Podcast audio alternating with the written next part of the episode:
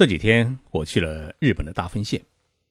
大分县位于日本的九州地区，它属于日本列岛的南端。那里产生过一位著名的首相，名叫春山富士。如今啊，春山老先生已经告老还乡，就住在大分县老家。我这一次去大分县呢，是到一所大学讲演。这所大学的名称啊，叫立民馆亚洲太平洋大学，名字听起来就很国际化。有六千多名学生，来自世界八十一个国家，是日本最国际化的大学。我在那里遇到了一群来自中国的留学生，在与他们的交流中啊，我看到了自己当年留学日本时的那种迷茫与渴望，也看到了一种朝气与阳光。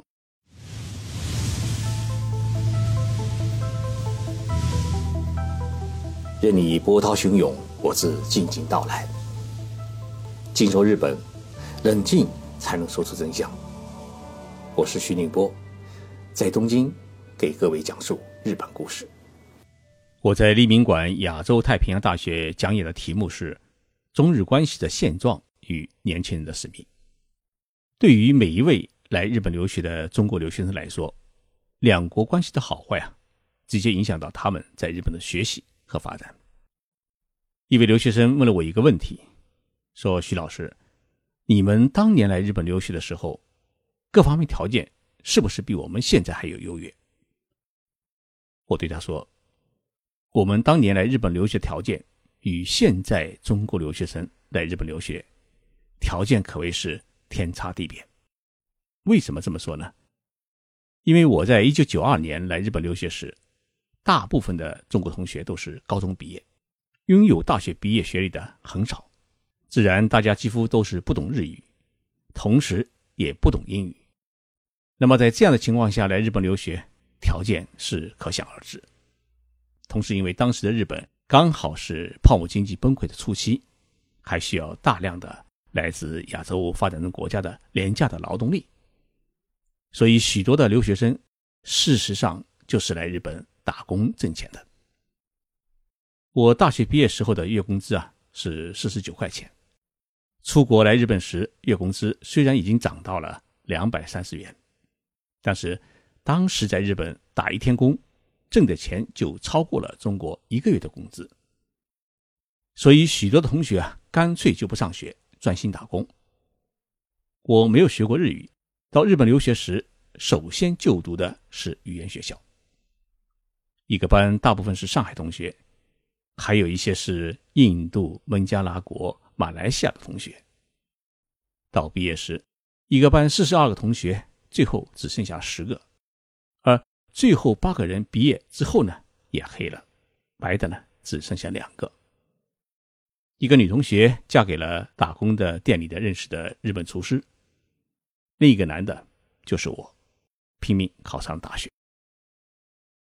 所以，与现在新一代的中国留学生相比，我们那个时候首先考虑的不是读书，而是生存。不是向家里要钱，而是每个月都要往家里寄钱。在这样的环境中，靠打工养活自己，支付高额的学费，完成自己的学业，一路走来啊，真的是很艰苦，也有点心酸。所以我常常对公派的留学生们开玩笑说：“啊我们当时是很恨那些公费生的，因为一种友好会馆的便宜的留学生宿舍，只有公费生才能享受。到机场挥舞国旗去迎接国家领导人到访的，也只有公费生才有资格。他们每天不用打工，就跟在教授后面做好学生，而我们自费生呢，一下课撒腿就跑。”赶紧去打工，精疲力尽回到家里面，没睡几个小时，又得赶紧赶往学校。所以，现在的中国留学生的读书条件和环境呢，比我们要优越的多，基础条件也比我们内地留学生啊要好得多。立民馆亚洲太平洋大学与杭州外国语学校有交换合作的条件，因此。我在这个学校里面呢，遇到了不少来自浙江的学子，像钟诚、双赢这几位同学啊，都是杭州外国语学校毕业的优秀的毕业生，英语是顶呱呱，而且日语也讲得很棒，让我这个老留学生们都感觉到是羡慕不已。他们问我一个问题：从一名普通的留学生到亚洲通讯社社长，徐老师这一路是怎么走过来的？我给他们讲了一个故事。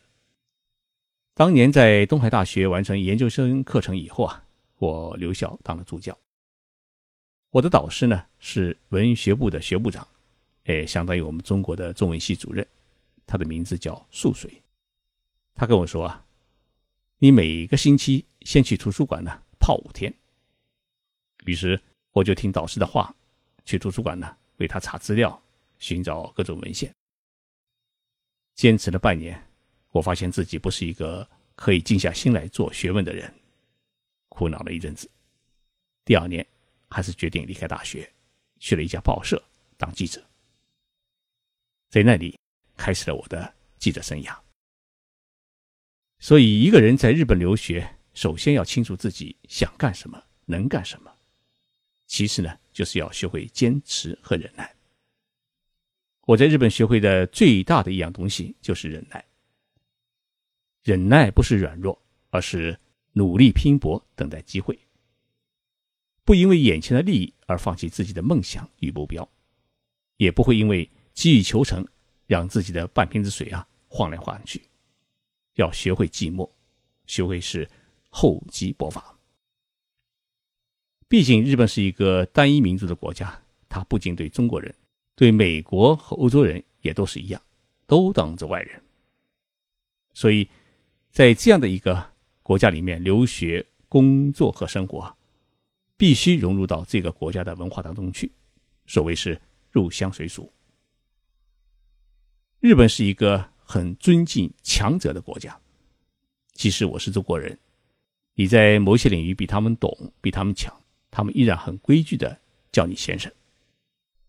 我每一次去日本地方城市讲演中国经济，讲完之后呢，当地的市长。企业家们都会围着我一起喝酒，一起聊中日关系和中国经济。所以有人说日本人很排外，尤其是很排斥中国人。我并没有这样的感觉。就像这几天我在大分县访问，除了在亚洲太平洋大学讲演之外，我还走访了九重町政府和当地的牧场、温泉酒店，与町长、议员和企业家们相聚啊，哎，大家一起聊天。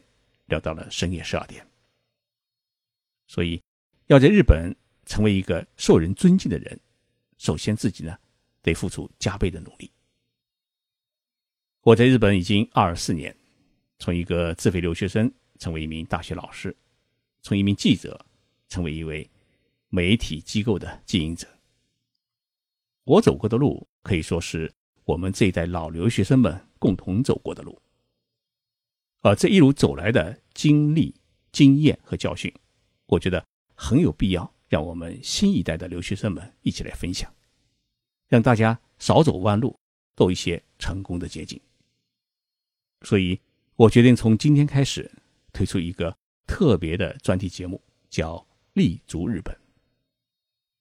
这节目的第一集将会陆续做十二个节目，全面介绍从如何留学日本。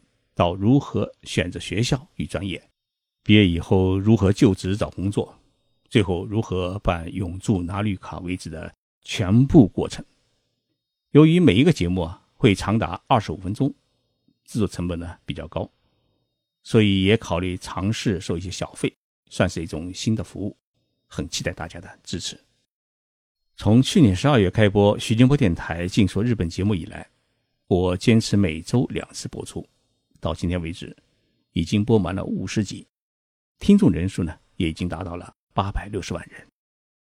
很感激大家的支持，我会继续努力，带大家呢一起走进日本，去了解这个可恨可爱邻国的真实。